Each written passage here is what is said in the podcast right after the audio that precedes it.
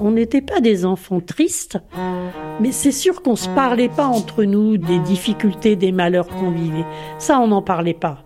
J'ai jamais euh, dit qu'on avait l'eau coupée, qu'on n'avait pas d'électricité, qu'on était expulsé, sauf qu'on savait que je m'en défendais et que là, je pouvais me battre aussi dans la cour de l'école. Bah oui, quand même. Putain, merde, je vais pas me laisser faire, quoi. Quand même.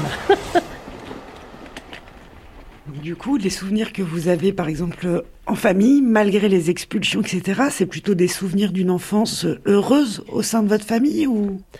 Je dirais pas que j'ai eu une enfance heureuse, mais je ne dirais pas que j'ai eu une enfance malheureuse non plus. Malgré cette vie difficile, on n'a pas été séparés de nos parents ou pendant qu'un très court temps, quand maman a, a fait quelques mois de prison, elle a fait des chèques sans provision pour nourrir la dernière de mes petites sœurs. Et elle a été convoquée euh, à la police et elle s'y est pas rendue.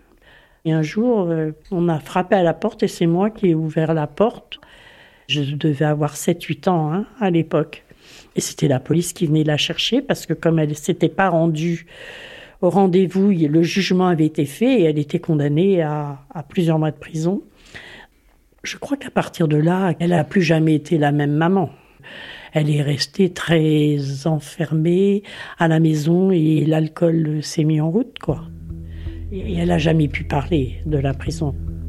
Il faut être armé, hein, pour faire face à tout ça. Et maman l'était pas.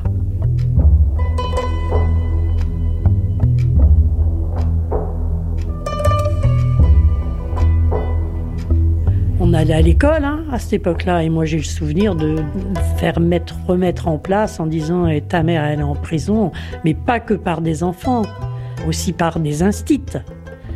C'était la honte, c'était la fille d'eux, c'était ça des souvenirs liés à la honte, à l'humiliation, à la culpabilisation, euh, d'être jamais à la hauteur, d'être jamais à sa place, euh, de compter pour rien. Ça, j'en ai à l'appel. Hein. Et ça, ça commence à l'école. On rentre à l'école et tout d'un coup, on découvre que d'autres enfants, ils ont une autre vie que la nôtre.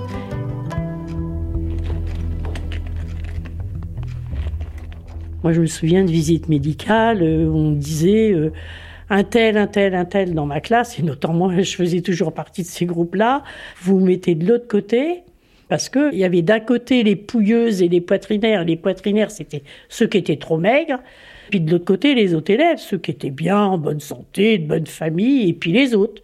Et puis, bah, on nous balançait des boîtes de DDT, là, pour les poux. On ressortait, on avait comme si on avait des perruques blanches et tout le monde se foutait de notre goule. Évidemment qu'on est obligé de prendre conscience que on voit bien qui est qui. Vous avez beaucoup souffert à l'école ah bah oui, bien sûr, oui. Moi, j'adorais l'école. hein. En plus, j'étais une excellente élève. Même quand on avait la lumière de couper, qu'on n'avait pas à manger, même des fois l'eau nous était coupée, mais j'apprenais mes leçons et j'avais de bons résultats à l'école.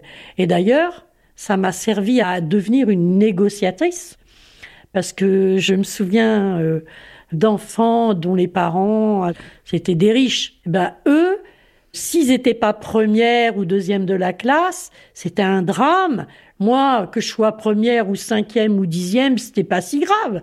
Donc je négociais aussi avec eux. Ils me négociaient de travailler un peu moins bien pour leur laisser les premières places. Et moi, j'acceptais parce que comme ça, je leur demandais des avantages. C'est-à-dire soit je leur demandais un peu de sous, soit je leur demandais euh, des goûters, euh, soit je leur demandais des fournitures scolaires.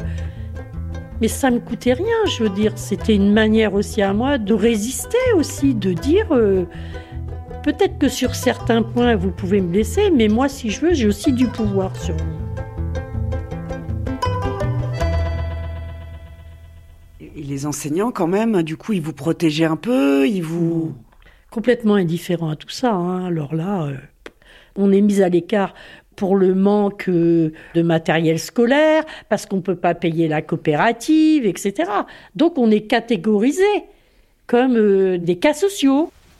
Moi, j'ai jamais redoublé une classe à l'école. J'ai toujours passé toutes mes classes sans problème. Et on m'a dirigé parce que la question se posait même pas euh, si on allait en sixième ou si on allait faire des études. C'était une évidence.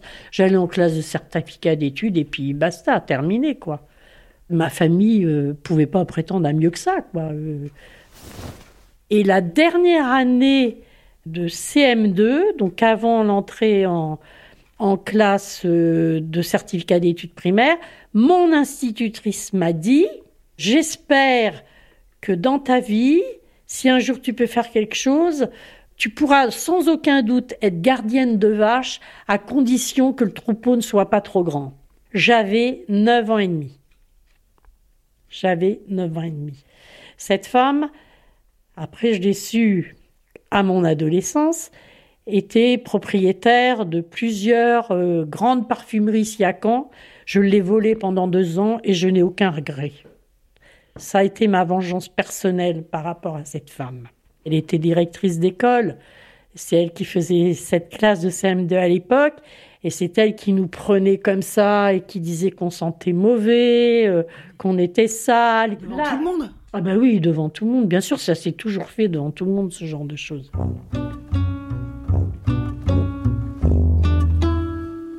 Il y avait un mépris pour les enfants de mon milieu, pour les enfants qui rentraient pas dans les cases, qui n'étaient pas des familles euh, respectables, mais qui étaient des familles cas sociales. Et pour un enfant, euh, quand même, aller contre ça, c'est.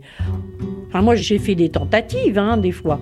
J'ai pris mon encrier, je l'ai balancé à la figure de la maîtresse parce que j'en pouvais plus, des fois. J'ai fait des tentatives de révolte. Quand on est enfant, on essaie d'un moment donné de, de dire non, j'en peux plus et c'est pas juste. Mais ça pèse rien, quoi.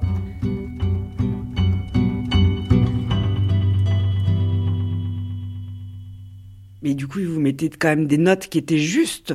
Alors, quand on récite une leçon par cœur, on récite une leçon par cœur, il n'y a pas. Mais il y avait d'autres moyens de nous toucher. Moi, j'ai le souvenir, à l'époque, j'aimais beaucoup d'ailleurs ça. Le matin, quand on arrivait en classe, on avait une petite phrase de morale écrite au tableau et il fallait la recopier sur notre cahier du jour et on était noté en écriture. Moi, je considérais que j'avais une très belle écriture.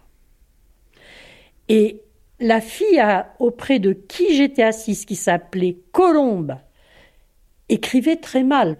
Sauf que elle, elle avait toujours des neuf, des neuf et demi, et moi, je me payais des 4, des 5, des 6. Et je me disais, mais c'est pas possible, j'écris quand même vachement mieux qu'elle, quoi.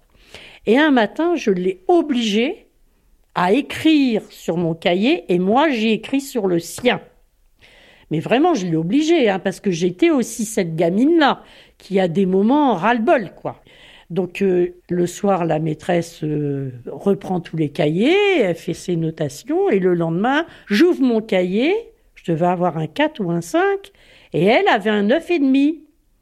Alors que vous, vous aviez écrit dans son cahier? Absolument. Donc je suis allée au bureau, la maîtresse me demande qu'est-ce que je veux, je lui dis, je veux comprendre pourquoi j'ai cette note-là.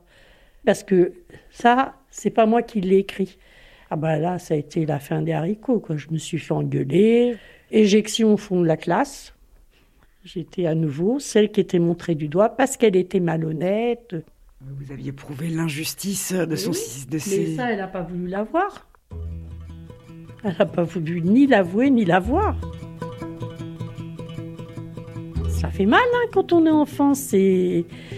Moi, je crois que l'école a occasionné des blessures terribles en moi et ça cicatrise pas quoi.